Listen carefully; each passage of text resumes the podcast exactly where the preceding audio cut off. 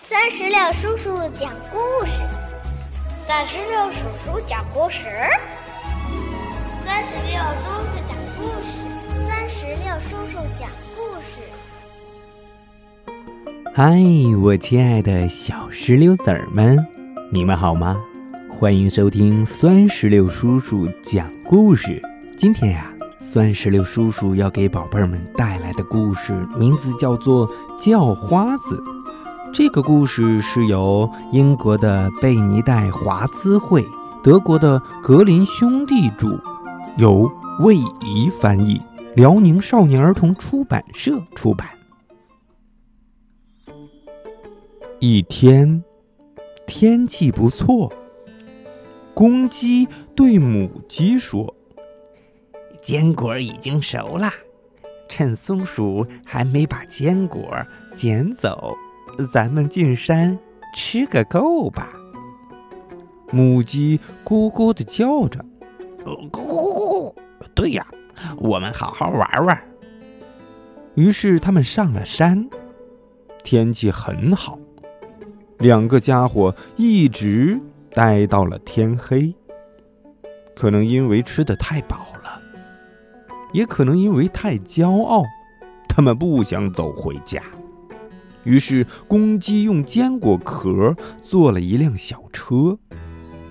母鸡跳进去说：“现在你可以拉车走啦。”公鸡听了，嚷起来：“我不要拉车，那样还不如走回家呢。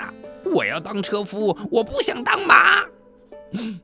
不想当马。”他们正吵来吵去，这时候啊。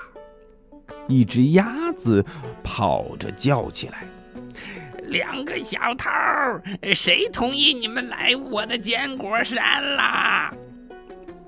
他冲过去啄公鸡，可公鸡非常敏捷，凶狠地把鸭子扑倒，用爪子抓伤了它。鸭子被打败了，他只好求饶，还同意给他们拉车。这下呀，公鸡成了车夫，高兴地叫着：“鸭子，快跑起来！能跑多快就跑多快。”小车飞快地向前跑去。半道上，他们看到了一个大头针和一个缝衣针站在马路上。这两个细长的家伙喊。停停停下！他们说天太黑了，找不到回家的路，怕摔在泥地里，求公鸡捎带自己一程。其实啊，他们是在裁缝的酒店里喝啤酒，喝得太晚了。这两个家伙都很瘦，占不了多大的地方。公鸡勉强让他们上了车，条件是不能踩到自己和母鸡的脚。很快，大家就来到了一个旅店。夜里没有人愿意赶路，加上鸭子的脚力不行了，跑起来左摇右摆，所以大家就进了店。可是店主拒绝了他们。因为店里已经有很多的客人了，而且他不欢迎这群叫花子。可公鸡说了很多的好话，要把母鸡在路上生的蛋给他，还要把鸭子留给他，鸭子每天都能生蛋。这样一说呀，店主终于答应让他们住上一晚了。他们非常高兴。吃得饱饱的，然后美美的睡了一觉。第二天，天刚蒙蒙亮，其他人还在睡梦中。公鸡叫醒了母鸡，偷走送给店主的蛋，啄破一起吃掉，把蛋壳扔进了火炉，弄得到处都是。这两个自私的叫花子又拿起还在沉睡的缝衣针，插进。店主椅子的坐垫，还把大头针插进了他的毛巾，然后他们跳过火炉，飞快的逃走了。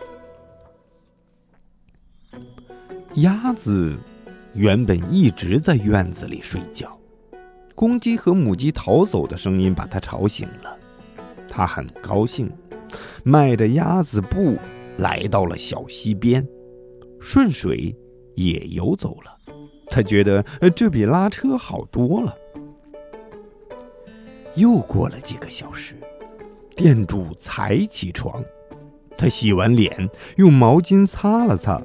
结果你猜怎么着？大头针从脸上划过，留下了一道长长的血印，直到耳朵根了。他走进厨房，想吃点早餐，刚来到火炉旁，鸡蛋壳就从火炉里蹦了出来，蹦进了他的眼睛。他一边吼着，一边气呼呼地坐在椅子上。今天早晨好像什么都跟我过不去呀。可是，刚刚坐到椅子上，他又立刻跳了起来，疼得大叫：“哎呦，哎呀，哎呦！” 原来，缝衣针扎到了他的屁股，这可比大头针厉害的多了。店主气坏了。怀疑是昨晚住进来的客人在搞鬼，他去找这些家伙，发现他们早就逃走了。他发誓以后绝不接待任何的叫花子，因为这帮家伙什么都吃，一分钱也不付，临走还忘恩负义的搞恶作剧。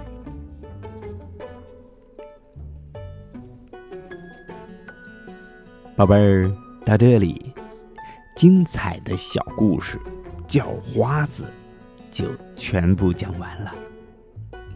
你觉得这个故事好听吗？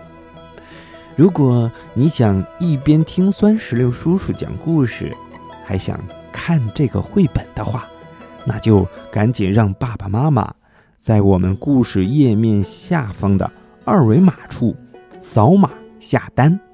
把这套书带回家，一边看绘本，一边听酸石榴叔叔讲故事。